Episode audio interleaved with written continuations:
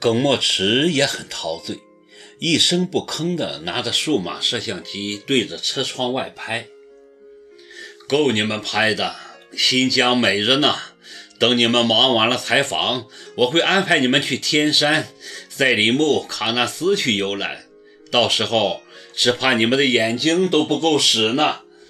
老邓笑着说：“老邓一行人要带我们游览新疆的名胜，我们婉言谢绝，提出自己去。老邓没说什么，只是笑。想必他也知道我们的关系不同寻常。”他很周到地借了一辆吉普车给我们，本来还给我们派司机，但耿墨池会开车，就没有麻烦他们。采访结束后的第二天，我们就开始了新疆之旅。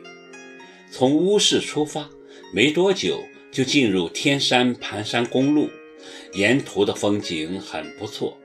印象最深的是石门和西小天池。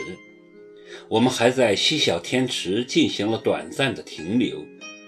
西小天池又叫龙潭，如果是晚上停留，便可以欣赏到著名的龙潭碧月。但我们要赶时间，值得作罢。相信后面还有更美的风景等着我们。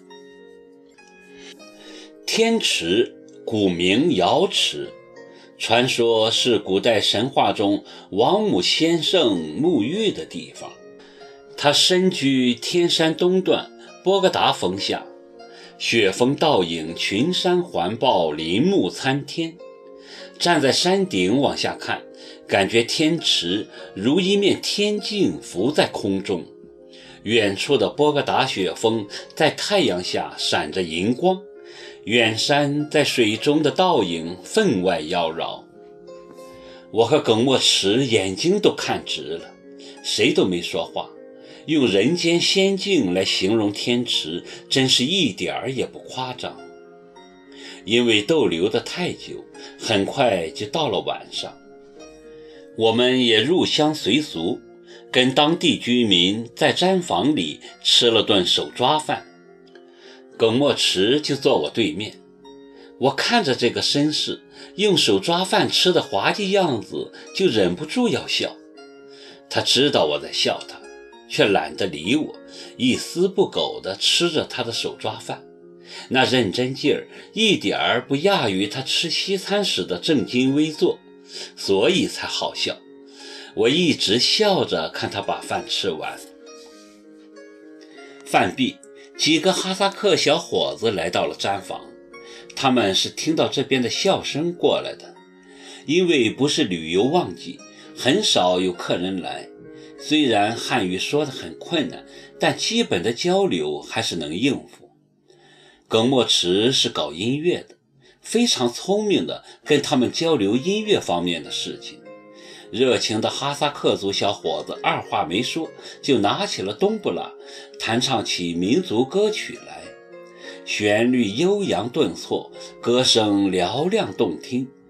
耿墨池很快就跟他们唱到了一起，边唱还边拿出笔记本记着什么。我凑过去一看，原来是在记乐谱，他还真有心。次日一大早，我们继续上路，直奔喀纳斯。昨晚听当地人讲，布尔津县的喀纳斯风景一点儿也不亚于天池，而且途中有个叫卧龙滩和月亮湾的地方也很美。经过半天的颠簸，终于很快就要到喀纳斯。车子在山路上盘旋而行。首先映入眼帘的是那树叶已经开始变黄的漫山遍野的冷杉树，在午后阳光的照耀下，闪耀着金秋时节特有的光泽。原来生命到了最后一刻还可以这样。我看了看身边专心开着车的耿墨池，一股热流直往眼眶中涌，说不清为什么，忽然。很想哭，想哭就哭。他用余光瞟到了我，低声道：“不要掩饰自己。原来他一直在暗中观察我，就如我一直暗暗观察他一样。我没理他，眼睛始终盯着车窗外。只见一条奔腾的河流从山谷蜿蜒而出，那水是冷冷的蓝，一望便知是由冰雪融化而成。虽然在很高的地方俯视它，也能感觉到那丝丝的寒意。听说喀纳斯河有九道弯，其中最著名的就是昨晚哈萨克人告诉我们的卧龙滩和月亮湾。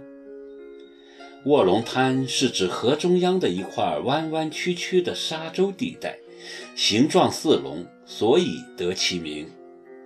而月亮湾。则有两块酷似脚印的小沙滩，据说是嫦娥奔月时留下的。我们都在这两个风景点留了影，确切地说，是我留了影。耿墨池几乎没给自己拍过一张照片。我要给他拍，他总是说我比他上镜头，免得浪费电池。我不明白他怎么这样。一路上，他话很少，却又心事重重，想跟我亲近，又刻意保持距离。难以置信的是，从新疆到现在，他根本没碰过我。虽然在乌鲁木齐市的酒店同住一个房间，却是各睡各的床，这很不合常理。是他自己要跟我来的，为什么要躲着我呢？但这种事情我不可能去问他，免得他还以为我需要呢。其实我是有点担心他，不知道他心里到底在想什么。